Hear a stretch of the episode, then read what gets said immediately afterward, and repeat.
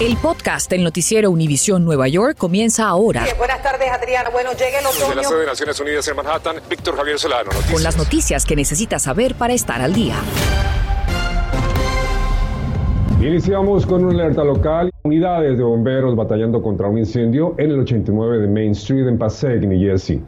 El edificio tiene comercios en el primer piso y apartamentos en los niveles superiores. A esta hora las autoridades nos confirman al menos cinco heridos, incluyendo dos niños. Muy buenas tardes, les saluda Víctor Javier Solano. Y Adriana Vargasino, muchas gracias por estar con nosotros.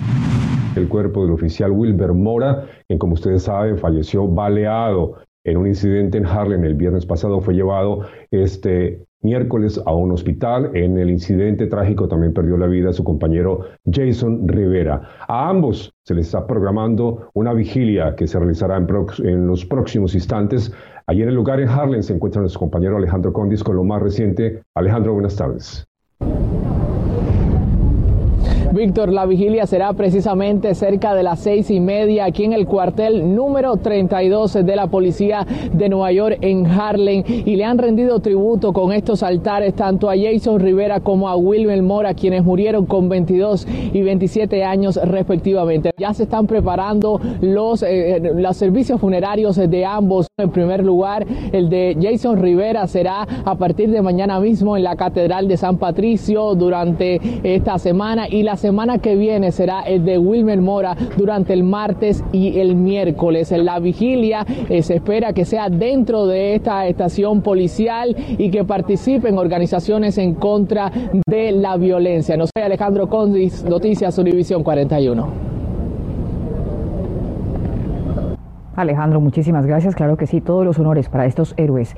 Y precisamente ante estos hechos de violencia que ahora impactan directamente al mismo NYPD, pero que a diario cobran vidas y afectan a nuestras comunidades, hoy se realizó la primera reunión del Grupo de Trabajo Interestatal para combatir el tráfico ilegal de armas, impulsada por la gobernadora Hochul. Peter Ortega nos cuenta quiénes formaron parte de ese encuentro y cuáles fueron los puntos que se discutieron. Muy buenas tardes. Efectivamente, la gobernadora Kathy Hochul detalló hoy en qué consiste este grupo de trabajo para armas ilegales. Y el punto más importante a tener en cuenta es que se trata de un esfuerzo multidisciplinario donde hay muchas agencias involucradas y también interestatal. Es decir, hay muchos estados que estarán colaborando con Nueva York en este esfuerzo, especialmente nueve de ellos. Y son esos donde se ha detectado, según las estadísticas, que provienen la mayor cantidad de armas de fuego hacia Nueva York. Otro elemento a tener en cuenta es que la gobernadora dijo que en tiempos ha habido un incremento preocupante de este flujo de armas hacia el Estado. Y el objetivo de esta plataforma o de este grupo es responder tres preguntas básicas. ¿De dónde provienen esas armas exactamente? ¿Hacia qué puntos específicos del Estado de Nueva York están viniendo? ¿Y cómo frenar ese flujo? También la gobernadora detalló que el Bronx y el Alto Manhattan serían las zonas más afectadas por este eh, flujo de armas. Y eh, igualmente dijo que los afroamericanos son ocho veces más propensos a ser víctimas de asesinatos que las personas de la raza blanca también dijo que habrá recopilación de inteligencia en tiempo real. Y otros dos factores importantes de este grupo de trabajo es análisis de las redes sociales para detectar este tipo de eh, flujo o tráfico de armas de fuego quizás a través de indicios en las redes sociales. E igualmente el factor humano y psicológico. Este grupo de trabajo tratará de entender cuáles son las causas desde el punto de vista eh, psicosocial y humano que conllevan a estas personas a cometer este tipo de actos violentos. Esa es la información que tengo reportando desde el Bronx. Yo regreso con ustedes. Peter, muchas gracias. Y justamente los actos de violencia que hemos visto recientemente en la Gran Manzana retumban hasta las paredes de la Casa Blanca, por lo que esta tarde el presidente Biden anunció que la próxima semana llegará a la ciudad de Nueva York a reunirse con el alcalde Adams para discutir una estrategia para combatir la violencia armada. Y miren esto, en el año 2021 se produjeron más muertes en la ciudad de Nueva York en lo que va corrido el llamado Plan Ciro durante la administración Bill de Blasio y durante esa administración es que fue establecido. Pues bien, esta situación está urgiendo a que se tomen más medidas rápidas, urgentes y efectivas para evitar más muertes en las vías. Así que mi compañero Gary Merson estuvo hablando con funcionarios sobre el trabajo que están haciendo precisamente con ese objetivo. Nos detuvimos en una de las esquinas más peligrosas del Bronx para observar las infracciones que cometen tanto conductores como peatones. La más común es ver personas que no esperan el momento que le corresponde para cruzar. Este ciclista tampoco ha esperado la luz para cruzar. ¿Tú sabes lo mortal que ha sido el año pasado precisamente para los ciclistas porque se pasan en rojo? Sí. ¿Y por qué haces esa práctica? No, porque no venía carro, pero pues vamos a tratar de ya no volver a hacer lo mismo. Esta persona estaba a punto de ocasionar un accidente precisamente porque no le correspondía el giro.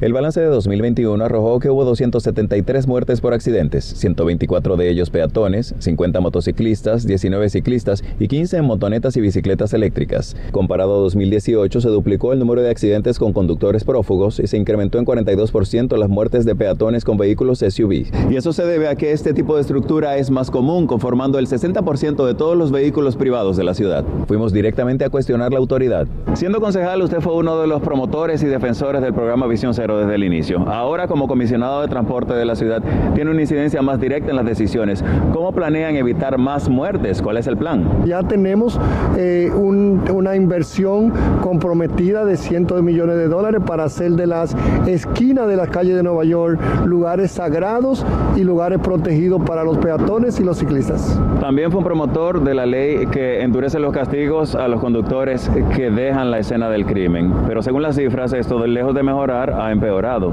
¿Qué se puede hacer más allá o fue que fracasó la ley? Nosotros vamos a mirar en esta administración penalidades más duras, policía enforzando la ley, porque nosotros estamos determinados que el 22 será un año de nosotros reducir las personas que mueren Contrastamos los datos con la Organización Alternativa de Transporte. ¿Ustedes como entidad que defienden peatones y ciclistas consideran que estas medidas serán efectivas?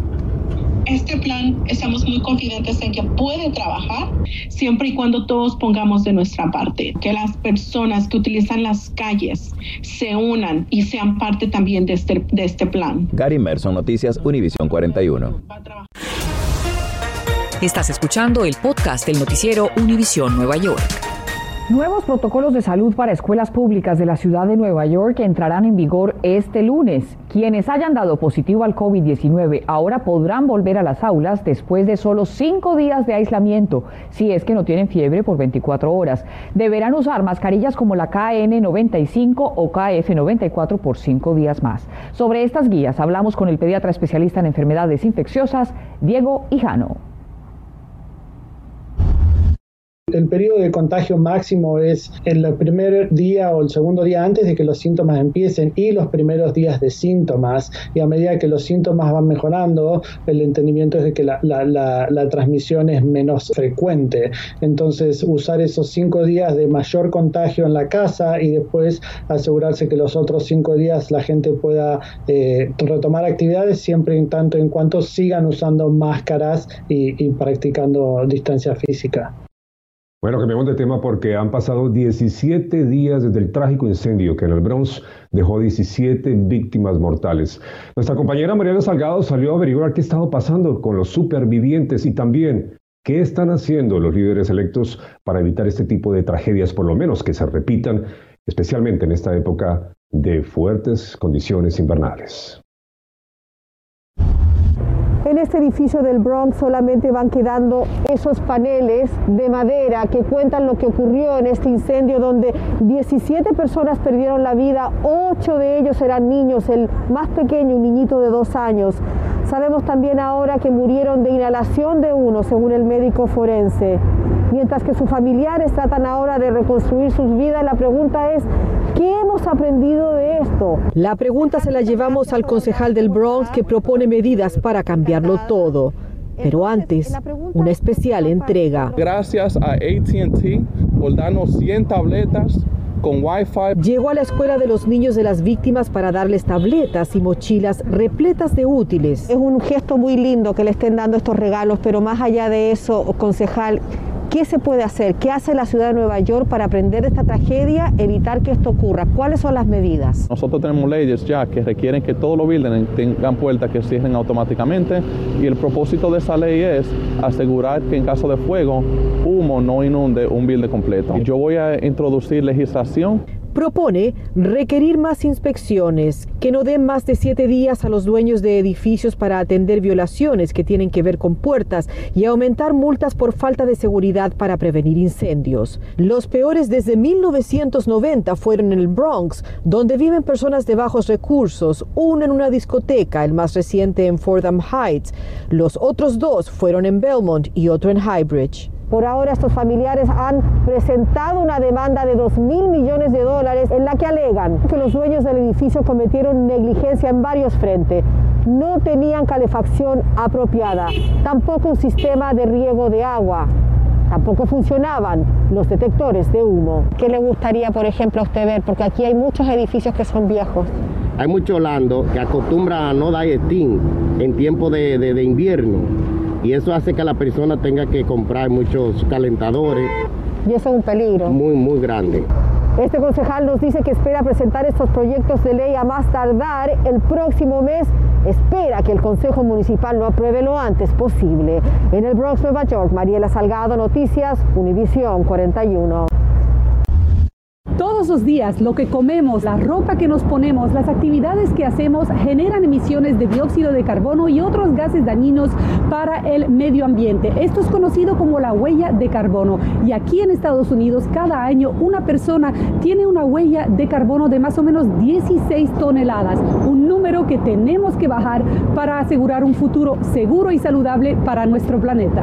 Primero podemos hacer cambios en lo que comemos. Trate de evitar el consumo de carnes y productos lácteos, ya que la producción de estos contribuye en un 15% de las emisiones de dióxido de carbono. Cada día sin comer carne puede reducir su huella de carbono por 8 libras. En vez, compre frutas y verduras orgánicas y preferiblemente localmente producidas como estas verduras producidas en el mismo Bronx.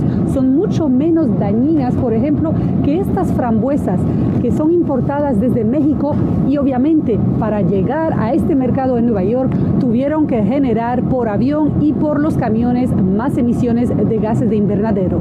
Y al hacer sus compras siempre llévese su bolsa reusable ya que las bolsas de plástico pueden durar hasta 20 años en desintegrarse en la naturaleza. Y las botellas plásticas pueden durar hasta 450 años, así que trate de llevarse una botella reusable y llénela de agua filtrada. Otro consejo es tratar de reducir el uso de automóviles usando transporte público, andando a pie o en bicicleta y esto, además de reducir las emisiones, también reduce la congestión vehicular. Y limite los viajes en avión, especialmente para trayectos cortos que se pueden hacer en tren o en auto, ya que los aviones emiten una gran cantidad de dióxido de carbono. Compre pasajes directos y no viaje en primera clase. Nuestra vestimenta también es un factor importante. La industria de la moda genera cerca de un 10% de las emisiones de dióxido de carbono a nivel mundial. Intente comprar ropa de calidad y clásica, que no pase de moda rápidamente y si tiene que deshacerse de alguna prenda, trate de venderla o donarla en vez de botarla. Estos consejos para reducir nuestra huella de carbono son fáciles de ejecutar y si todos ponemos un poco de nuestra parte adoptando nuevos hábitos, podemos comenzar a combatir el cambio climático. Gracias por escuchar el podcast del noticiero Univisión Nueva York. Puedes descubrir otros podcasts de Univisión en la aplicación de Euforia o en univision.com diagonal podcasts.